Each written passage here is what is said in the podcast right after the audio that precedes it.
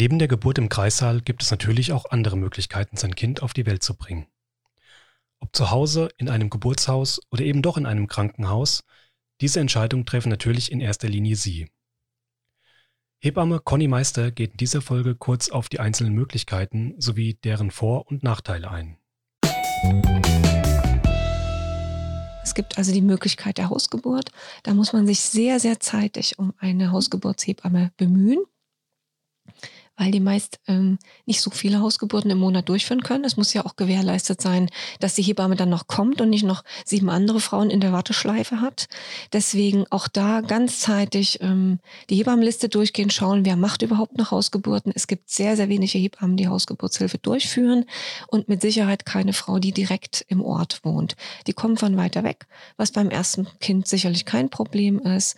Und auch beim zweiten Kind kann man sich dann mit der Hebamme kurz schließen ähm, wie das mit den Fahrtwegen aussieht. Ähm, dann gibt es noch die Möglichkeit, im Geburtshaus zu gebären. Da gibt es ähm, in unserer Umgebung Frankfurt das Geburtshaus und Fulda. Ähm, die sucht man sich auch im Internet raus. Dann gibt es Richtung ähm, Gießen hoch gibt es auch noch Geburtshäuser.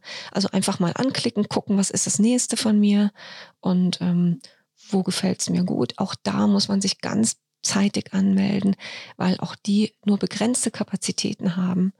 Und ähm, deswegen ist äh, der frühe Vogel fängt den Wurm. Ähm, es kann sein, dass Geburtshaus und Hausgeburtshilfe nicht immer ähm, möglich sind. Wenn viele Risiken sind oder gewisse Risiken sind, dann scheidet Hausgeburt oder Geburtshaus aus. Das klärt sich aber im Laufe der Schwangerschaft und ändert sich auch mitunter nochmal.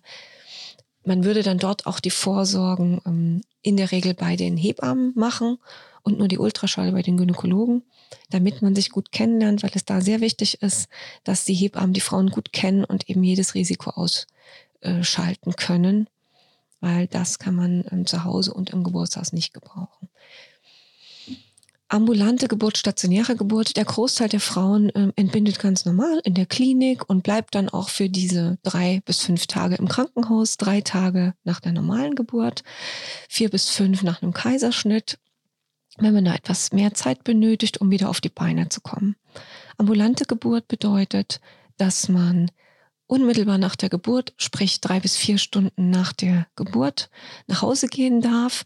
Da ist es wichtig, dass natürlich keine Risiken sind, beziehungsweise dass die Geburt komplikationslos verlaufen ist, dass und Frau und Mutter, äh, Frau und Mutter, ja, Frau und Baby wohlauf sind und ähm, alles in Ordnung ist. Das, des Weiteren benötigt man für eine ambulante Geburt eine Hebamme, die ein Zuhause auch unmittelbar nach dem Nachhausekommen betreut, weil diese Betreuung würde ja üblicherweise in der Klinik erfolgen, wo man die ganze Zeit in der Überwachung ist.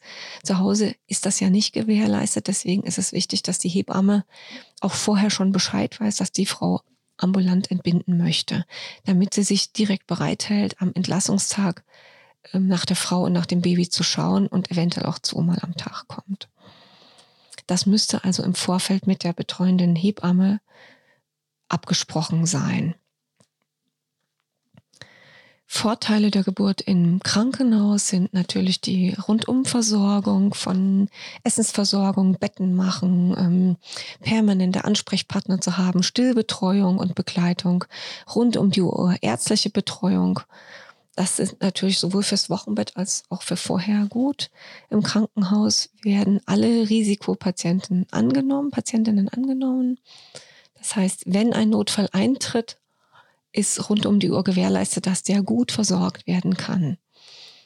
In Gelnhausen beispielsweise ist, sind jede äh, Art Ärzte, die benötigt werden, Gynäkologen, äh, Fachärzte, sprich Oberärzte im gynäkologischen Bereich und auch Anästhesie sowohl Kinderärzte rund um die Uhr ähm, im Dienst und im Einsatz. Und es gibt immer auch noch den zweiten Arzt, den Vordergrunddienst, den Assistenzarzt, der immer ansprechbar ist und ähm, den Oberarzt, der auch die ganze Zeit im Haus ist.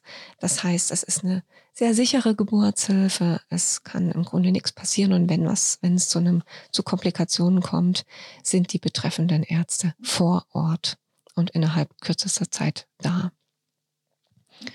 Weiteren ist man halt danach gut versorgt. Ne? Man kann erstmal ankommen mit dem Baby, kann sich erstmal anschauen. Ähm, es gibt auch die Möglichkeit der Familienzimmer, wo der Mann dann auch von Anfang an mit dabei sein kann. Und man kann jederzeit Fragen stellen. Das ist natürlich, wenn man direkt nach Hause geht, nicht der Fall. Da kommt die Hebamme ein, zweimal am Tag vorbei. Ähm, ist aber auch sicherlich zwischendurch Ansprechpartner, falls eine Frage auftreten sollte. Das sind dann halt, wenn Komplikationen kommen, immer die Wege in die Klinik, die man erledigen muss, wobei man ja auch nur ambulant nach Hause gehen darf, wenn es keine Risiken gibt.